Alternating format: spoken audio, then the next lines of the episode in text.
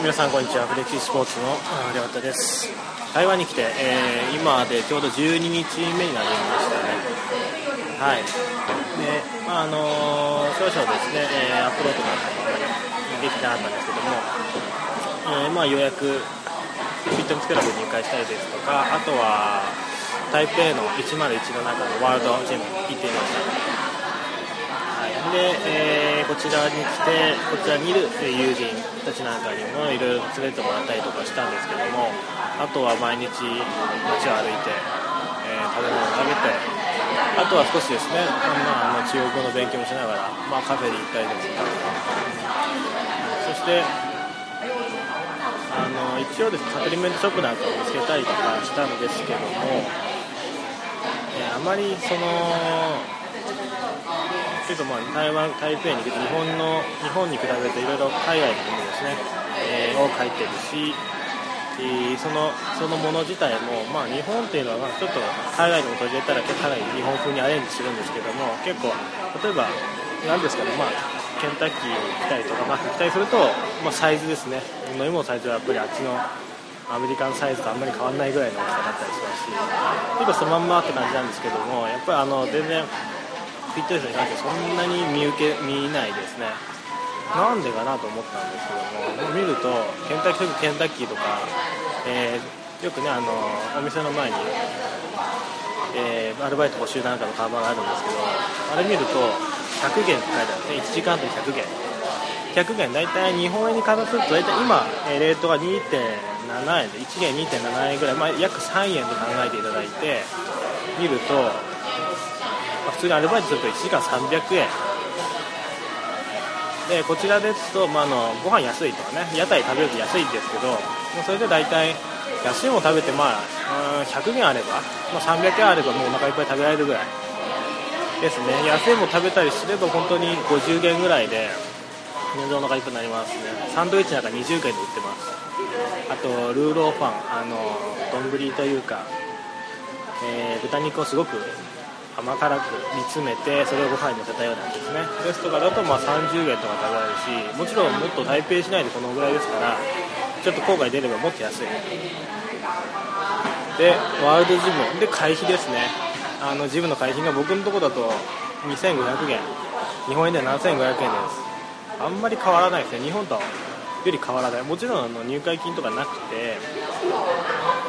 えー、1ヶ月だけ。でなので、まあ、若干高くなってるのかなというのはあるんですけども、えー、このアルバイトでの時給とこちらでの食例えば、まあ、生活費を考えた上で2500円っていうのはやっぱりちょっと高い。2000円でも高いですね。ちょっとちょっと安くなったとしても。ワールドジムの5000円はすごく高い。かなり高級な富裕層向けという感じがします。そして近くに、まあ、GNC ジェネラルニュートリションセンター、えー、いろんな国に展開しているサプリメントショップがありましてそこに入ってみると品数もそんなに多くない。今ジェネラルニュートリションセンターの GNC で作っているサプリメントを、まあ、置いているという感じですね、えー、そして置いてあるサプリメントの値段が、えー、本当に多分1ヶ月分ぐらいでだと思うんですけども、まあ、ビタミンとか1000元を超える1500元とか、えー、2、3000円します。日本でもそんなにしませんしアメリカもっとしませんね、えー、やはりあえて、えー、そうですね。たくさん取って、まあ、一般の人にたくさん売ろうというよりはやっぱりちょっと高めに作っていくなっていう感じがします、まあ、陳列の仕方も非常にですね綺麗でいいですし。あのですね今いる場所が、えーまあ、ちなみに今いろいろ結構外外結構いろいろ聞こえると思うんですけども今ちょっと、えー、近くのケンタッキーのにいます。結構こう広くて、えー、勉強とかしやすいのでそこでちょっと、えー、こうあのこの録音をさせてもらってます。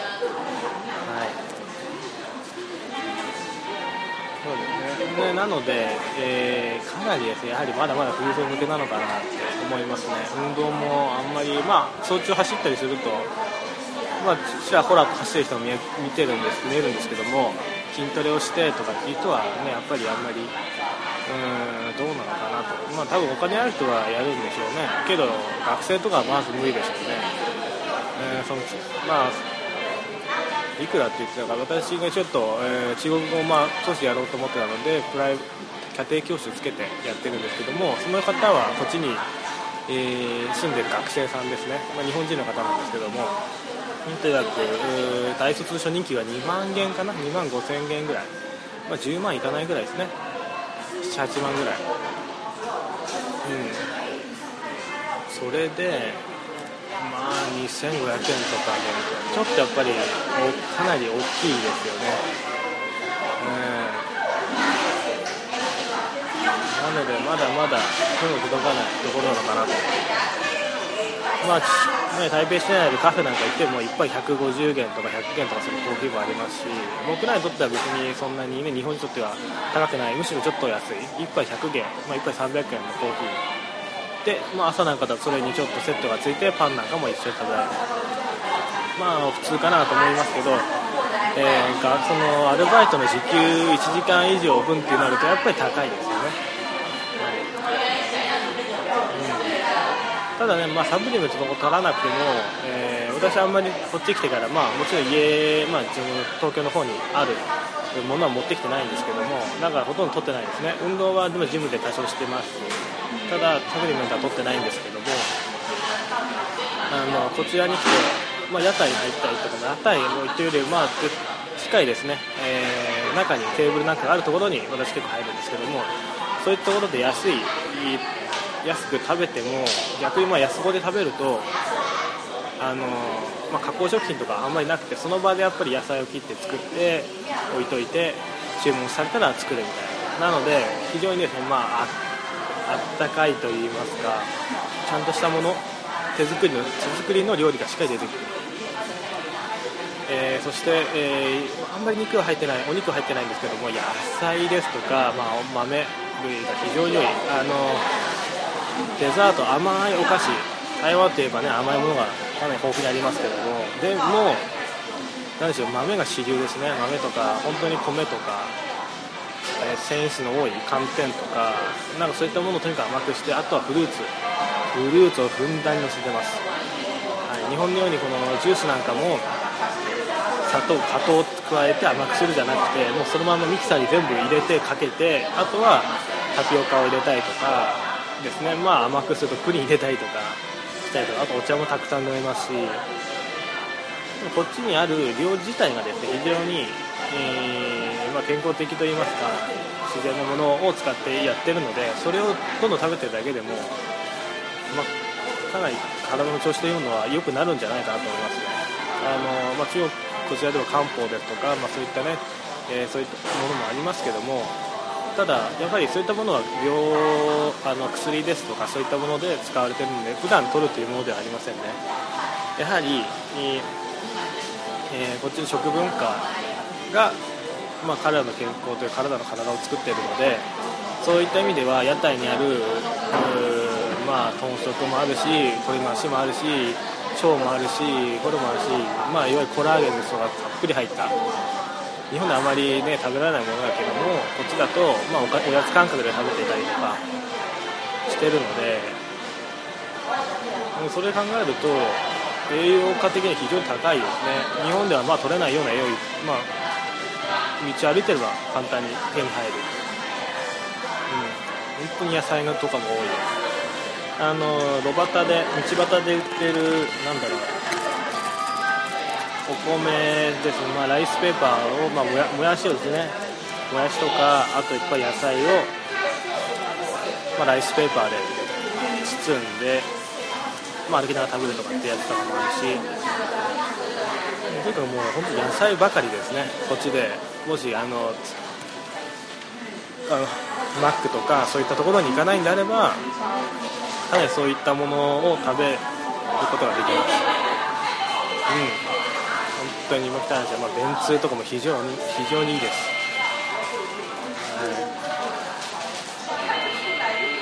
かなりいいですね、う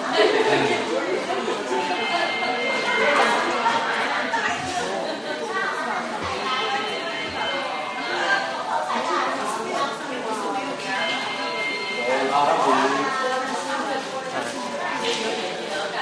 あとは何でしょうね、まあそういった意味で意外にこっちに来ていろいろ探そうと思ったんですけども、うん、彼らの食文化自体が非常に健康的というかどうやってもかなり体の調子が良くなるような食事ばかりなので驚いてます、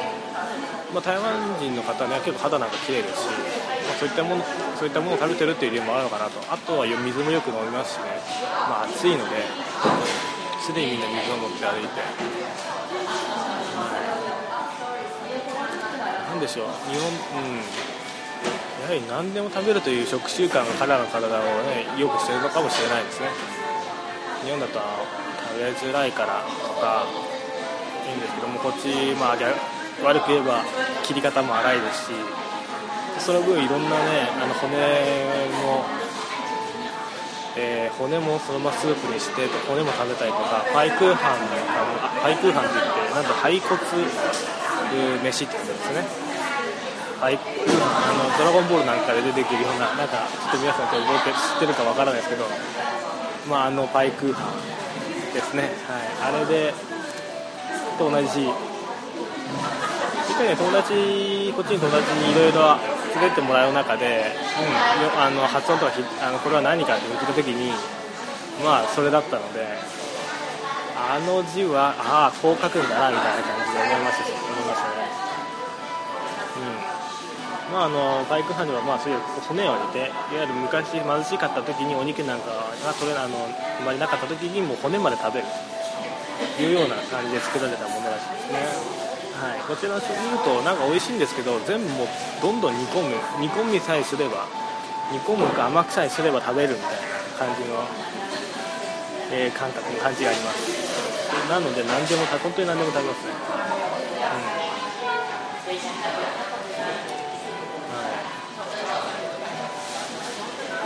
まあやはりこっちってやはり一番思うのはフィットネスとか私私たちがやってることっていうのが、うん、やっぱりなんて言いますか冬、まあ、経済的に余裕があるとかあくまで娯楽に近いものでもあるのあののかなっていうのはありますね、うん、し悲しい、まあ、豊かになっていくなっていくほどフィットネスが必要になると体を鍛えなきゃいけないとかそうでなければないほどこういった台湾のようにあの地元のものを食べて野菜をたくさん食べて自然と健康になっていくなんか不思議な感じもしますね。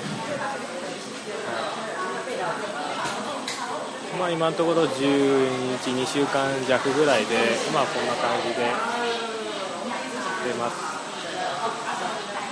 そうです、まあ、何かを見つけるというよりは、ここの生活をしていった中で感じて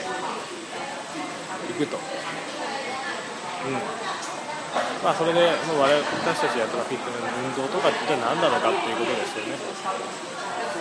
なんで必要になってるのかっていうのもちょっと分かってくる。必要でないところもあるんじゃないかなっていうのもありますねみんながみんな必ずやらなきゃいけないとか必要だということでもないかもしれない。必要な人は必要ですし必要でない人もいる。その人たちの生活習慣文化によってそれがというのは変わってくるしまあ、現代、現段階ではやっぱりまだまだ、えー、富裕層向け、まあ、主要先進、主要国物価の高いですね、えー、ところでのではやっぱそういったものは盛んになるんだなっていうのはあります。まあ、あと、まだまだ、まあ、半分ね、終わってないので、これからどうなっていくかはまだ分かんないですけども、うん、またね、いろいろ情報が、えー、とか感じたことあれば、お伝えできればなと思います。はい、それでは、えー、ちょっと久しぶりの更新、久しぶりなのかな、でも22週間ですからね、うん、でもないけど、まあ、ただただいると。台北にいるというだけでも感じることはたくさんありますので、うん、まあ何て言いますか。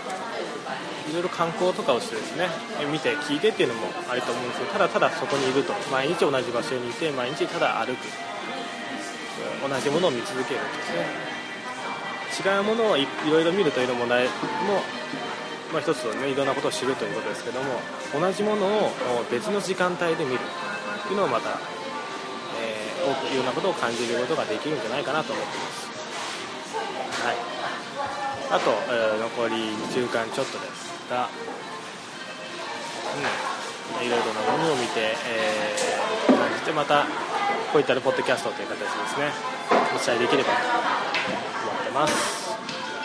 それではまた。